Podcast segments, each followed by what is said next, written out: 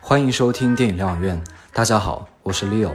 本期节目我们邀请到了刚刚在 First 收获三项大奖的一个和四个的导演久美陈列。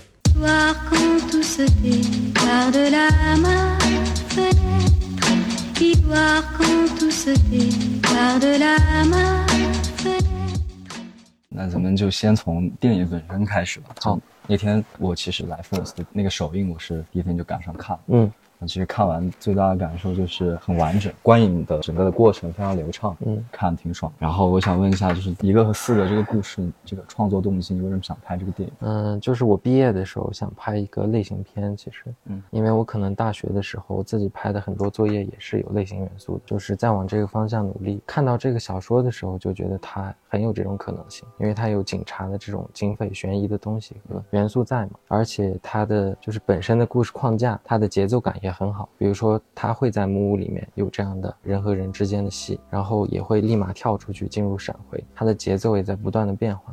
嗯，然后这个故事框架和元素就给了我这个基础。其实从我自身和这个小说本身最强烈的、直接的呼应和感觉的话，就是护林员的心理描写，其实特别细腻。因为我其实是一个比较内向的人，然后我看小说也喜欢这种心理描写很好的小说，像茨威格的小说，我就很喜欢。然后他有作者表达和类型元素结合在一起，我就想把它拍出来。啊，您平常就是文学的作品看比较多嘛？就是因为我看，不管是您第一部作品也好，还是您的父亲也好，创作电影很多基于文学。作品本身，嗯，就是这个改编这个事情做得非常好。就是你平常除了看茨威格之类，还会看一些其他文学作品都在看吧，国内外的。其实我还是很喜欢细腻的描写，像村上的小说《挪威的森林》，我看的时候感动的简直都不行了。对我也是，就我那会儿看《挪威的森林》的时候，还是在高中的时候，嗯。然后我在看这个电影这个结局的时候，是三个主要角色直接死掉了，嗯，好像那个真相到底谁是盗猎者这件事情并没有很通透，而且那天露天放映那场，你应该还记得，很多观众都纠结于。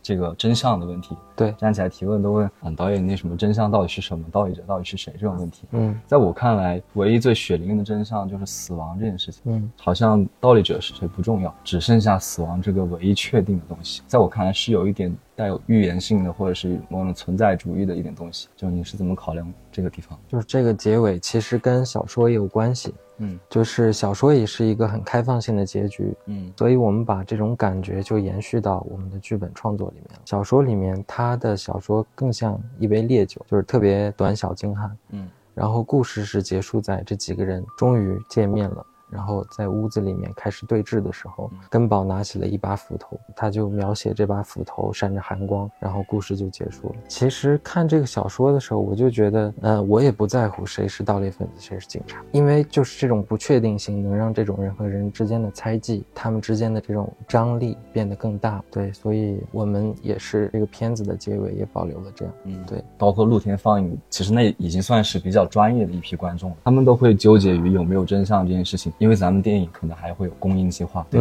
嗯，就是你会担心，就是结局这个处理会对一些。更加普罗大众的一些人会有一些其他的影响吗？他们会觉得啊，导演你竟然没有把这个真相弄出来，就感觉不得劲或者什么之类的，你会有这种考虑？就是这个小说里面其实更多的是围绕护林员在写，然后是从他的判断去描写每一个人物的。其实小说里面对于每一个人的可能前史，他为什么要到这儿来，然后他来这儿的动机是什么，写的不是很充分。嗯，但是我们要把这个剧本给填充起来，然后要给每一个人找。找到足够强大的立场。和他的动机，比如说根宝，他到底是为什么了？他可能是一个很底层的人，他有一个很强烈的要呃出人头地的这种愿望，所以把这个给做强了之后，他来这儿的行为动机就有了根据。还有就是可能他跟护林员之间有一些误会，然后他们又是同村的人，可能在这种极端的情境下，护林员既对他有信任感，同时也会对他有猜疑，就是他们之间的关系会变得非常复杂。嗯，所以就是我们其实对每一个人的他的行行为，他的一些细节的东西有非常坚实的依据。虽然我们最终没有说明白到底是谁，但是如果我相信观众认真去看的话，自己会找到答案的。嗯，对。也就是说，在你的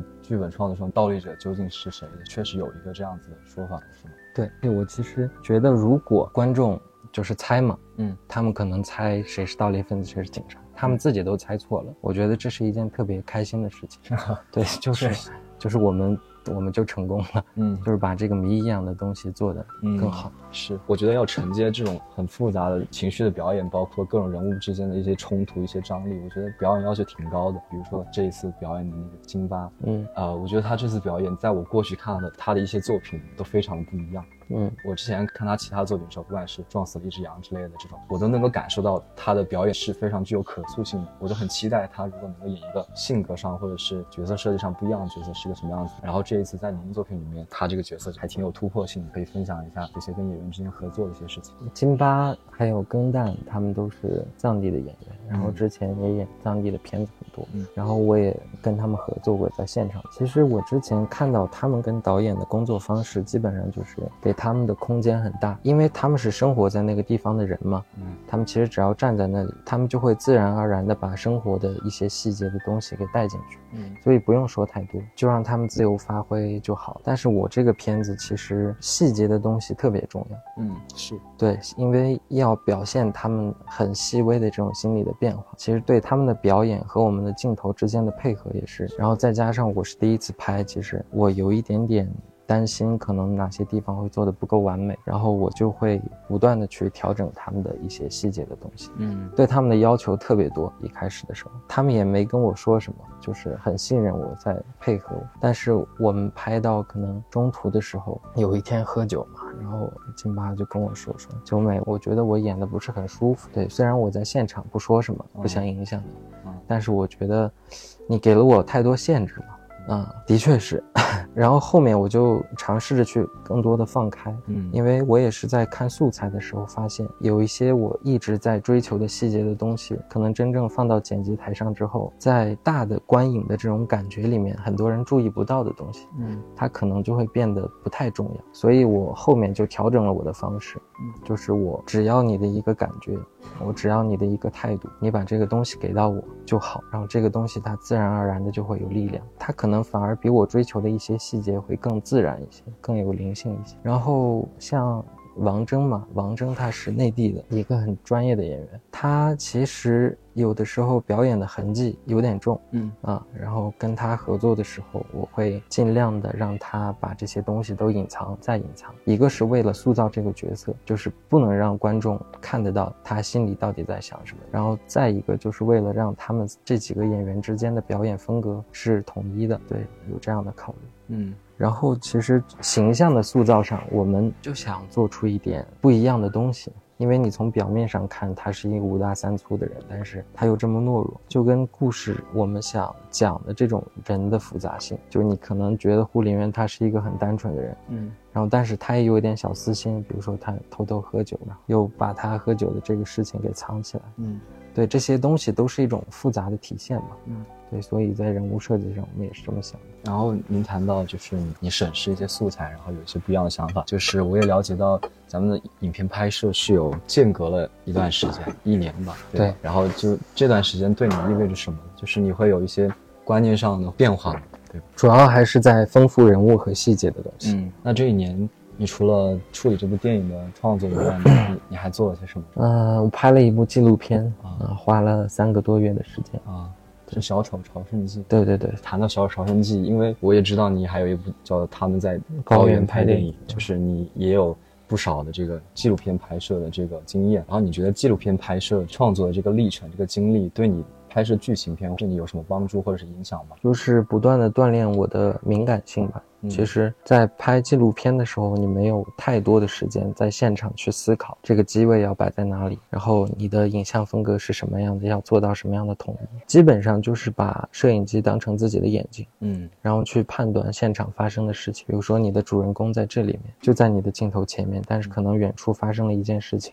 你到底是要拍他还是拍他？把自己的感觉跟现场的感觉结合的再紧密。然后他对我剧情片的拍摄也是这样的，对，就是全身心的进入到你现在所在的这个环境，然后去感受，再去反馈。就你个人而言，你觉得你拍纪录片和拍剧情片，你觉得你更享受什么？就是你会更享受哪一个拍摄的模式？因为他们创作方式可能有点不太一样。嗯，尤其像像拍纪录片，可能那种更加真实的对活生生的人的那种探讨那。那种跟他产生一些联系的那种方式，合拍剧情片搭构一整个电影世界，你会更喜欢哪一种呢？还是说各有所好？都很喜欢吧。啊，纪录片给我的感觉就是它会有很多惊喜。嗯，你总是在接触和寻找，然后会碰到一些可能观念上的冲突，嗯，然后我就会主动的去跟我的拍摄对象去探讨，然后就是每天感觉都在不断的有新的认知，对，然后其实拍剧情片的话，就是更多的把自己的想法、自己的感觉给注入进去，嗯，就是不断的再去塑造你真正想要的那个东西，在抠细节，都很喜欢。纪录片被拍摄的对象，如果他有一些表演的欲望，就是他面。的镜头，他可能会把他自己的一些本来有的一些情绪，他会把它放大。比如说生气的人，他看到镜头在拍他，他可能会故作更生气。你怎么看待这种被拍摄对象的这种表演欲望？只要他在你面前，他做出任何的东西都是真实的。嗯，但是你可能在剪辑的时候还要考虑到怎么样把他表现的这种真实和他表现的这种虚假，你选择什么放进去，但是他都可以成为真实的一部分。对我也很赞同这个观点。我又想到电影的摄影，吕松野老师，嗯，也是。是跟您父亲合作过很多次，对。然后咱们这一次有。那种大量的面部特写，对，其实他那个面部特写已经夸张到有一点畸变的感觉了，就是脸部都有点畸形的感觉。嗯，除了考量这个人物的他的心理放大，你觉得还有什么别的考量啊？最主要的就是心理的放大吧，文本到影像的转换，怎么样把心理的描写能够更直接的传达给观众？就是很直接的拍他的脸部，嗯，然后他的反应，比如说他们看到那个护林员准则的时候，我们再切一个大特写，就是直。接的让观众去看到他在看什么，然后看到他在想什么，这是一种心理的转换，所以也是我们影像的一种设计。然后荒诞的就是这种变形的东西，是我看《荒野猎人》的时候，嗯，特别喜欢的。其实那种扭曲的感觉，就是镜头的畸变嘛，嗯，感觉这个人他是扭曲的，嗯，就是他现在的状态是扭曲的，嗯，很奇怪的东西。然后也是带一点。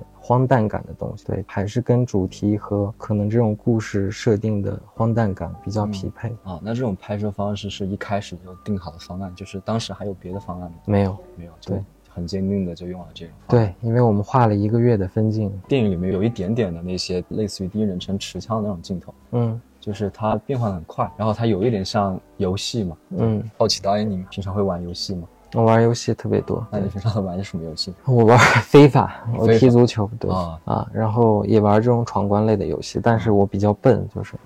总是打不过去，然后就放弃了。您玩游戏就是在大学期间比较多呢，还是？我是自己一个人在北京开始住的时候，嗯，就买了台 PS4，然后就啊 就就会在家里玩啊，嗯，然后我身边有很多的同学啊，他们拍的一些学生作业，甚至是毕设也好，他们的东西都更多的是向内寻找，喜欢内在的表达，很喜欢表达自我，很喜欢那种很私人化的东西。但是您的作品这次一个和四个也属于是您的毕设，它的表达更加公共性一点，可能更加。向外一点，就是您是有什么考虑呢？就是为什么你会跟其他同学会有一点不一样？对，就是我其实是就是想拍个类型片。然后昨天是前天吧，有一个返场谈，有一个观众也是这么问的，他就是问的可能更具体一点，就是。我在对于文艺片里面的表达和类型片里面的表达有什么不一样？嗯，我觉得没什么不一样。嗯，就是你可以在任何一种不一样的叙事里面把自己注入进去。嗯，你可以在任何一种故事里面、任何一个环境里面找到。和你能够产生共鸣的地方，嗯，这些都是我的存在，也是我的表达，嗯，对，就是可能还是跟创作的冲动有关系吧，嗯，我自己也想拍跟我自己的经历有关的故事，嗯。嗯，那你之后会有什么其他的计划吗？我其实一直都在积累素材，嗯，可能像跟一个人聊天的时候，听到一些事情，听到一些故事，我马上就会发个微博，嗯，然后记下来。就是当刻的感受，嗯，这种感受特别珍贵，我觉得它完全可以发展成一个故事，然后可能就是一种来自于我自己的一个原创性的故事，嗯啊。这个就是跟我本身是最紧密连接的，然后我也会看一些小说，找到一些小说可能反映当下自己和社会之间的这种关系的东西。嗯，有一个小说我正在改编，就我特别喜欢。嗯，就是计划提上日程了。Yes，我其实我觉得就是你这种创作模式特别精准，尤其是像拍这个一个和四个，篇幅也控制的非常的准确。有人说过，就是能够把电影控制在九十分钟是一种美德啊。就我觉得。您拍的这个这个篇幅控制很准，就是你把一些东西你能够很快的去做到舍弃，还是把它保留，我觉得是一个非常需要胆识的一件事情。因为尤其像学生时代拍一些东西，我们总是喜欢把一些东西给堆进去，很想要表达各种各样丰富的东西。我野心太大了，我这个议题也想讨论，那个议题想讨论。所以我觉得就是您的这种可以迅速抓住的一些东西，我觉得是我在看您的电影里面。我觉得最棒的一点，我也之前也了解过您的那个学习和生活的历史嘛，有过一段时间是在北京那边生活，还有过一段时间是在对藏地这边生活。就是关于这个话题，在我看来，就是语言它是理解世界的一种方式嘛，就不同的语言会给你带来一种不同的文化的氛围感，甚至是你思考的逻辑，因为有些语言它语法什么都不太一样。然后我想问的是，藏语和汉语这两种文化，这种混合在您身上的这些东西，对您有什么影响？就是藏语，我们生活当中跟宗教的，就是有很多联系的，就是语言里面。嗯，比如说我们可能说一些事情的时候，会不自觉的发誓，然后发誓的时候可能是用经文，可能是用寺院，可能是用活佛的这种东西夹杂在语言里面。嗯，它会时刻的提醒我有另一个维度的可能，我们相信的东西存在。嗯，然后在影响着我们每一个人之间交谈的时候的那种感觉。对，然后可能汉语里面它就没有。它就会更直白一些，更贴近现实一些。嗯，这两种语言在我身上总是有两种观念的东西在影响我，然后让我去思考。嗯，很好奇，就是你在谈到这个藏语和汉语的时候，在北京的生活跟用藏语讲话的人的生活，跟这些不同的人的交集有什么不一样的地方吗？就是没有漂泊感。嗯。当我用藏语跟自己家乡的人能够交流的时候，嗯，我小时候在北京嘛，然后那时候藏语也不太会说，嗯，但是我爸妈经常会请一些可能从老家来的朋友啊、老师啊什么的，他们在用藏语交谈，但有的时候我听不懂，然后我就觉得挺难受的。我感觉我知道我是一个藏族人，带着这样的身份在北京生活，但是我很困惑，嗯，我好像又真的不知道自己是谁，对，然后学会了。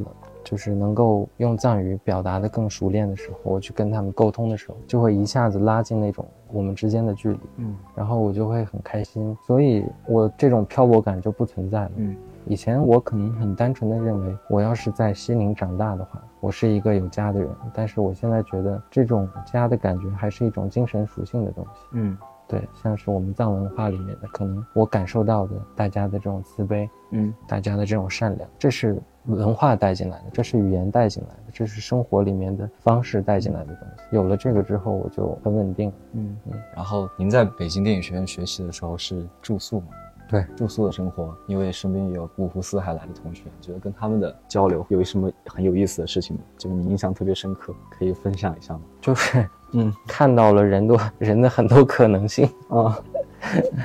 我其实是一个挺以前是一个挺胆小的人，嗯，然后我发现我我的这些同学啊什么，他们都很酷，嗯，然后很很放得开，嗯，我记得大一的时候，我的那个上铺的同学，我就真的被吓了一跳。啊。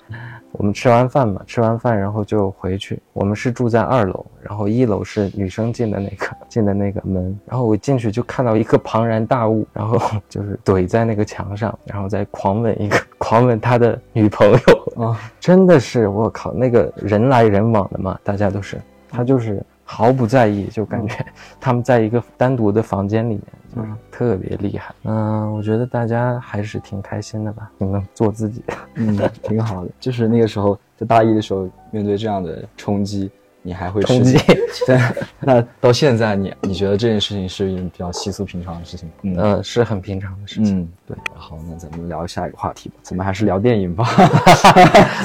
就是因为我之前看了一些采访，你也说过近期喜欢洪长秀、喜欢冰口龙介、夜以继日这样的电影，他们的电影源都很平实，甚至可以说是不加修饰的。就是这样子的这种创作方式啊，是如何吸引到您的？就是一种收敛的高级。以前我特别喜欢像昆汀啊，像冈萨雷斯他们的片子，嗯，他们有很强烈的这种输出，直接能够让你看到他们在表达什么。就比如说冈萨雷斯有一个片子叫《通天塔》嘛，嗯，然后他讲那个盲人。的女孩，她喜欢了一个男的，然后跟他去了夜店。但是她在夜店里面的时候，看到那个男的跟他的一个好朋友拥抱在一起了。嗯，然后她就很失落，很彷徨。冈萨雷斯就用了非常视听的手段，就是那个灯光一直在闪，但是有的时候那个现场的噪音特别大，突然就安静下来。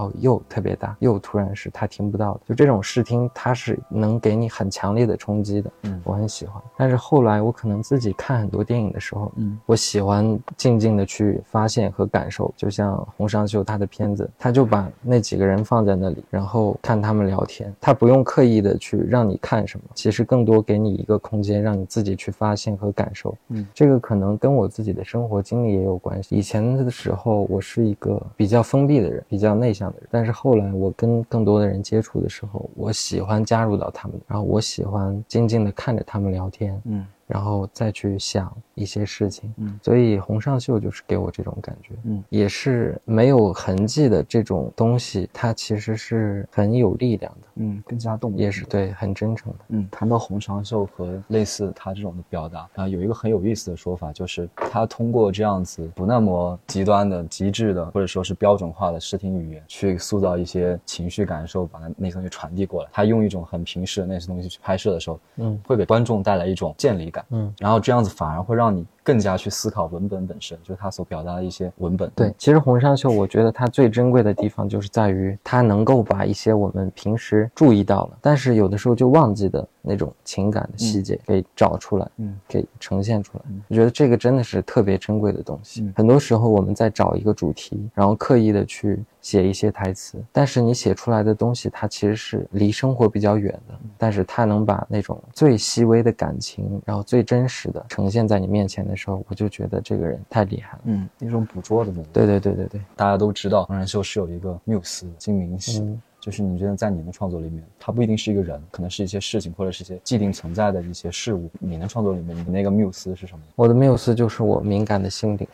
还是谈到就是看电影这件事情，你觉得你自己是个影迷吗？是。那是从什么时候开始的？就是你突然意识到看电影这件事情，哦，太棒了那种。你觉得是从什么时候开始？从看到伯格曼的电影的时候开始的。因为我之前学画嘛，其实我对画面的东西就是还比较敏感吧。然后包括颜色、光线、构图啊什么的，我会去思考。在在纽约。MoMA 的时候，我特别喜欢 MoMA，他们里面是当代艺术嘛，就是你不知道他画了些什么。但是你就可以自己去随便的想象，包括你可能看到一个颜色、一个线条，它是很奇形怪状的时候，就是会去完全把自己给注入进去，你不用管那个创作者他是怎么想的，嗯，你就去感受它就行了。所以我看伯格曼的时候，他的画面、他的影调啊什么的，很震撼到我。我记得是《呼喊与细雨》吧，他那里面有一个很封闭的空间嘛，然后他的是二姐生病了在床上，然后那个房间就很昏。昏暗，然后有一束光从那个窗户里面照进来的时候，我就是被这种影像的感觉深深吸引。那个时候会更加喜欢电影，更加能把自己的感情给注入进去。对，那个时候开始是一个影迷。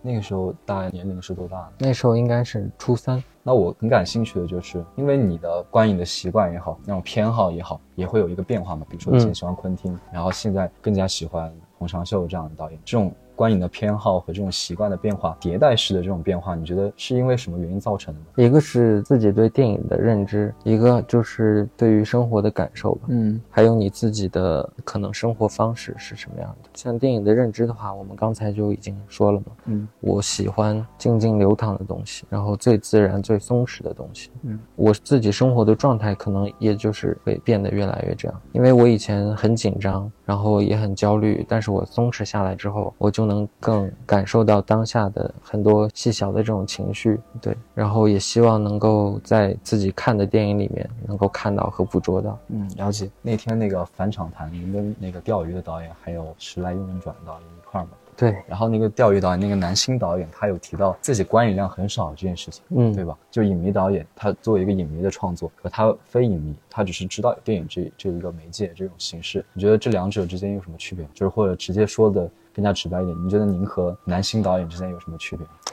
啊，可能你自己看的电影多了之后，在拍片子的时候，你想的东西就会很多，你就可能会想这样好不好？或者说这句台词怎么样？就你考虑的事情会很多。嗯，虽然说这是一个好事情，它可能会让你的片子往一个更可能所谓的艺术性的方向，或者说专业性的方向去走，但它也会给你带来限制。嗯，就是他可能会少一些神来之笔。对，像南心的话，我觉得他没有想那么多。嗯，它是一种直觉性的创作。嗯，对，这种直觉性的创作有的时候能让你眼前一亮。比如说昨天有一个镜头，我就挺喜欢的，就是他跟那个女孩在聊天嘛，就说女孩让他去楼上，去他的房间里面，嗯，然后他就不想去。但是一直在拍什么的走廊里面来来回回的人，还有一个清洁工，嗯，然后还有一个盆栽在中间的时候，就这样摇过去的时候，我觉得它是一个直觉性的创作，就是他可能把感受的东西给放进去了，他就想这样拍。嗯，这种东西它真的很棒，很惊喜。但是你可能学了电影之后，你就忘记这些东西了。嗯。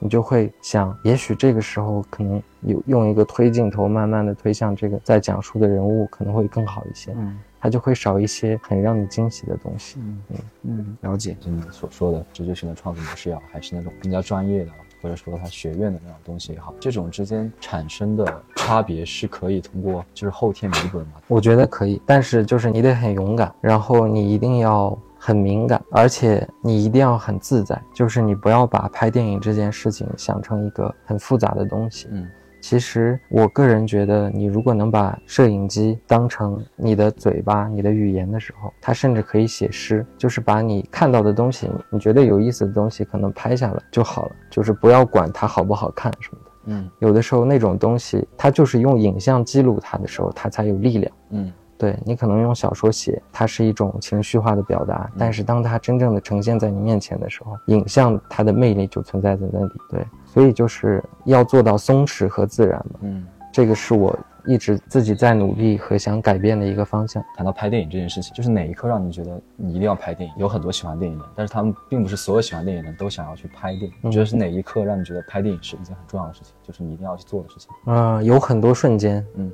有一些瞬间是你终于可能拍了三十多条之后，嗯，你把它拍好了，嗯，那个瞬间你就想，我这辈子一定要就是一直要干这样的事情，嗯，就是它是特别幸福。还有一些瞬间是拍完了之后，你跟就是我在上学的时候，跟同学们、跟老师们在交流的时候，会听到很多意见，然后它会让你认识到。你可能认识不到的一些东西，他们看到的东西是这样的，你想的东西是这样的，嗯，然后你会感觉到人和人之间的这种交流的非常有意思的东西，这种知识上的亲密感会让你很着迷，是吗？对，嗯，还有一些瞬间，就是你平时生活里面是感觉不到的，你可能会忽略的，比如说在我们拍电影会拍一些空镜嘛。嗯，我记得我第一次跟组是拍小雨靴的时候，当时很晚了，大家都特别累，然后我们最后一个空镜是要拍一个燃烧的柴火，嗯，然后那个录音老师就说全场安静，然后大家都不动了，然后都很困，但是你听到那个火柴的声音在响的时候，嗯，你就觉得那个瞬间特别美，那是拍电影的时候你才可能真正能感受到的一些瞬间，嗯，对。刚刚您讲到那个汪扎的雨靴，那个嗯，像是那些拉华家和宋太家他们这些导演，过去也是您父亲电影拍摄的团队成员嘛，嗯，然后他们现在也都开始了自己拍摄嘛，你像今年那个又有千里松鹤他又入围了，嗯，然后宋太家的那个旁观者现在他也正在积极的尝试公映这件事情嘛，然后他们都开始了各自的这个创作，然后你觉得就是。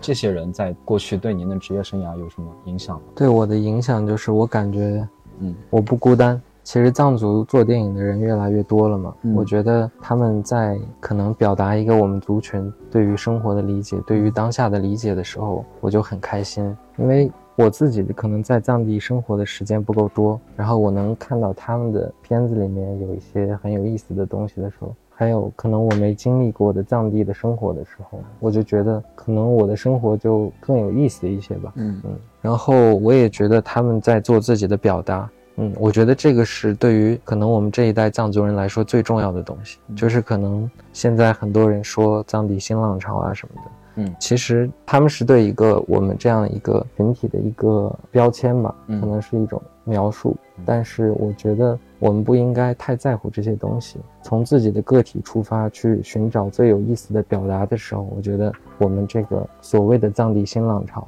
它才会更有力量。嗯嗯，是的。松太家他这部新片，就是他的故事框架，包括他的一些演员什么的，都是汉人。你觉得您之后会尝试这种更加汉化的一种创作吗？其实汉人和藏人虽然说文化上有一些不一样，但是我觉得我们现在面临的很多困境都是一样的。是。对，就比如说像疫情，嗯，可能大家就是被困在一个地方，嗯，像在上海的这种时候，嗯，我们不知道是为什么，可能说是因为就是疫情的原因，但有可能真正是别的原因，嗯，但是像这种东西，我们可能作为就是我们自己在很多别的时刻也感受到过，可能我们是不一样的事情，但是也许它的本质是相通的。嗯，所以其实我在跟人打交道的时候，还是就是会觉得我们其实是一样的。嗯嗯，所以我不管在藏地还是汉地，我在汉地也会拍片子。嗯，我现在要改编的这个小说，它就是一个发生在内地的故事。嗯，但是我特别感同身受。嗯，因为它的那个主题就是我感受到的，所以没有什么太大的隔阂的东西。我觉得，嗯，那这个内地导演你有特别喜欢的？内地导演有杨恒，你知道吗？那片湖水，还有槟榔，槟榔，嗯，那是他的处女作。嗯。然后他还有一个吕松野拍的叫《空山一刻》，嗯啊，他的影像的表达非常的有张力，嗯，我看了之后就很喜欢。嗯，既然咱们谈到这个地域上的区别，虽然我们不要把地域画的太死，或者是总是讨论着拿地域来说，但是我觉得可以说一部分，比如说山西代表人贾樟柯啊，你应该也看了一些就是不同地域的一些代表性的故事，甚至之前也有人说出一些话题，哪一些电影能够代表着一座城市？嗯，对。然后您觉得就是。哪一些地域上的表达你是最喜欢的？我最喜欢的是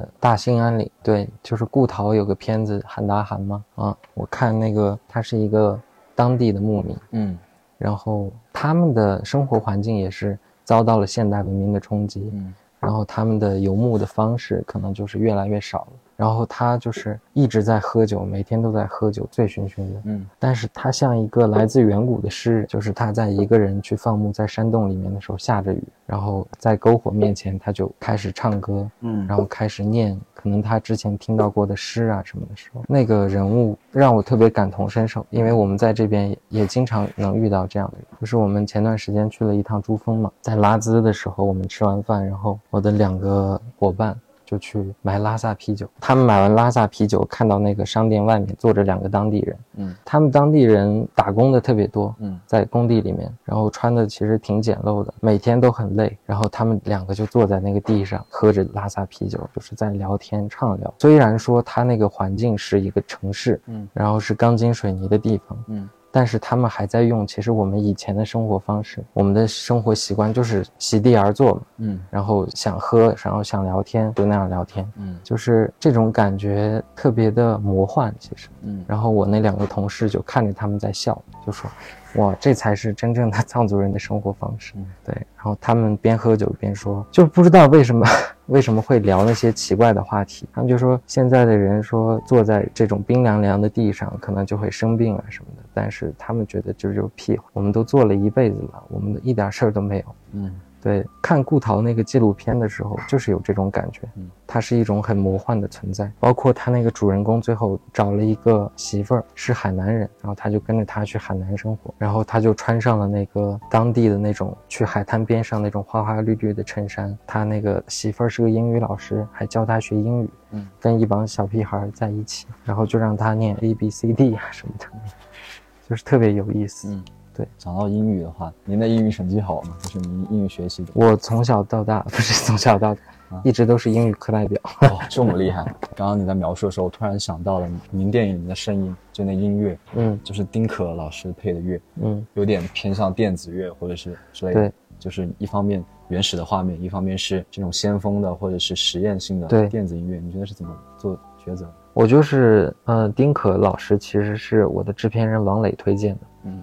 然后我当时在选作曲的时候，我就跟王磊说：“你能不能给我找一个很不一样的一个作曲家？”然后王磊就跟我推荐了丁可，他的那种实验型的音乐，嗯，那种音乐就是他那种情绪，它是不固定的，嗯，它不像一些弦乐、交响乐的时候，就是可能大家感受到的东西都是一样的。但是像丁可他的音乐，就是你每个人肯定都有非常不一样的感受，对，而且他的那种感受是来自非常细微的一些可能节奏的变化。然后可能有的时候会有一些刺耳的声音出现，他会把你内心的那种最敏感的东西给勾起来。嗯，我觉得就非常适合我们这个片子。嗯，因为我们这个片子需要这种很沉浸式的、很往心里面走的这种很细微的这种音乐的东西。您平常都会听一些什么音乐？对，你们歌单里面会是些什么音乐？我的歌单现在大部分是藏歌和民谣。会听流行音乐吗？如果听到特别好听的，就会把它收藏下来。啊，比如说现在比较流行的东西，嘻哈啊、说唱啊这种文化。您是可以接受的吗？接受，接受。嗯，然后你可以举举一下你比较喜欢的中文化的代表人物。汉语的说唱，说实话我听的不多。嗯，我喜欢一个藏地的说唱歌手，藏对，是玉树的，他是我们藏族的说唱的，可能是鼻祖吧。啊，就是他是硬核说唱啊，很像艾米纳姆啊，然后很酷。嗯，但是他真正最酷的东西在于他的。歌词，嗯，就是他说的歌词是我们藏族人都非常感同身受的东西，比如说母语，就是他说就等下一定要学母语啊什么的，嗯，然后会把我们的藏语言的语法，嗯，就是我们从小到大一直在背的东西，嗯，给放进去，嗯，他会跟一个小孩去问，他就问，比如说藏文字母是有多少个，他有三十个，然后藏文有几种时态，然后有什么什么音调啊什么，他都写进歌词里面，那种东西就是很有意思。嗯，比如说您一直是英语课代表嘛，对，然后您有听的英文说唱应该有听吧？比较喜欢哪一些呢？我小时候特别喜欢那个五十美分，你知道？Fifty Cent。对对对，那时候就是我在西宁嘛，嗯，然后西宁这边的小孩都是那种像有点像街头的混混帮派，嗯，那时候西宁的街头真的是这样的，你可能放了学就有人堵在门口，就说要干架。我小时候在上小学的时候，小学是一层，然后高三是三层，我们就会去玩嘛，去三层转一转。嗯，上三层就是完全不一样的体验。我们刚上去就一帮人就是冲过去，就说干死他呀，干死他！然后我我们就跟过去了。跟过去的时候，我们就跟到厕所里面。嗯，然后那个洗墩布的那个水池就是在流血。然后我们去上晚自习的时候，就说哇，警察来了，警察来了，就是下面一大堆警车在闪。然后那时候就感觉西宁的学校是一个帮派学校，就是有点像日本的那个热血高校的感觉啊。对，所以大家都听 Fifty Cent 那样的音乐，嗯，然后我也就是很喜欢，就是。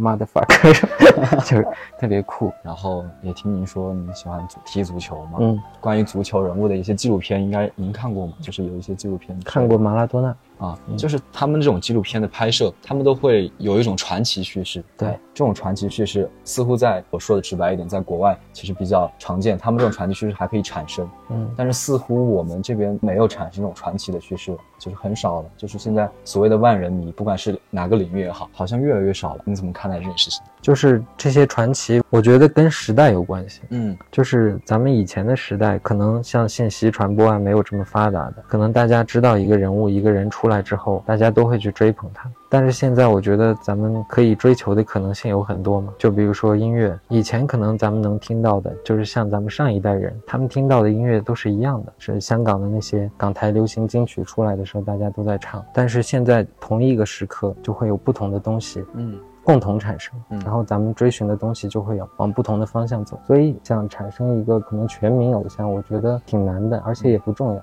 嗯，对，现在就是越来越私人了。你觉得全民偶像不重要？我笼统的一点说，您觉得知识分子重要？重要。我觉得知识分子很重要，但是必须是有责任感的知识分子。就像可能我们藏族有一些很有名的作家、诗人，他们可以有自己的表达，但是我觉得他们很多表达的东西会给我们有很多的启发。比如说，可能会让我们人与人的交流之间更真诚一点，嗯，然后可能会让我们看到不同的人他们的困境是什么样的，嗯。就是这种东西，它会让我们现在生活的感知的维度会丰富起来，会包容。就是现在我其实特别感受强烈的，就是人们都太毛躁了，而且看待一些事情都太片面了。大家都急着要去表达，但是嗯，表达的东西就是一种情绪的宣泄。嗯，对。所以可能如果大家看更多的文学作品，看更多的电影，看更多的可能一些随笔啊什么的，我们对于其他人的认知就会更包容。嗯，说回导演您的电影《一个和四个》，他其实也是在各大电影节已经跟观众见过面了，这一次也在跟国内观众见面了。就是他的公映计划现在是怎么样的？我们一直在努力公映，就是想在今年的时候公映，今年之内公映。对，应该是年底可能，嗯，就上。你平常会看院线电影吗？看。最近的院线电影，你有哪部比较喜欢？我看了。引入尘烟，特别喜欢。我虽然没哭出来，但是我马上就要哭出来了。嗯，我哭出来不是因为它的故事本身，就是我其实可能都有点忘了这个故事是什么样的。嗯，但是我在看的时候，我想起了很多我去世的亲人。嗯，对，就是我特别遗憾，就是没能在他们可能活着的时候再跟他们多交流或者生活。嗯，就是我。我能感觉到那个片子里那些人的可能经历的苦难的东西，他们也一样经历过。嗯，对，所以就是有点想哭那时候。您的作品也马上要面对全国各地的市场。嗯，你觉得我们的电影市场是需要更好的作品，还是需要更好的观众？嗯，我觉得是双向的东西。双向对，反正我们的现在的创作肯定是有限制的。不过我觉得观众的审美或者观众能看到的东西也是有限制，所以我觉得我们应该是双向的共同奔赴。我觉得我们也有责任，一定要拍更好的作品。就算是在这样的限制里，就是其实我去年我有一个朋友跟我说了一句话，就是他说电影是一扇窄门。嗯。对，就是我们怎么样找到那个门很重要。嗯，好，那咱们今天就聊到这里。好，好，拜拜。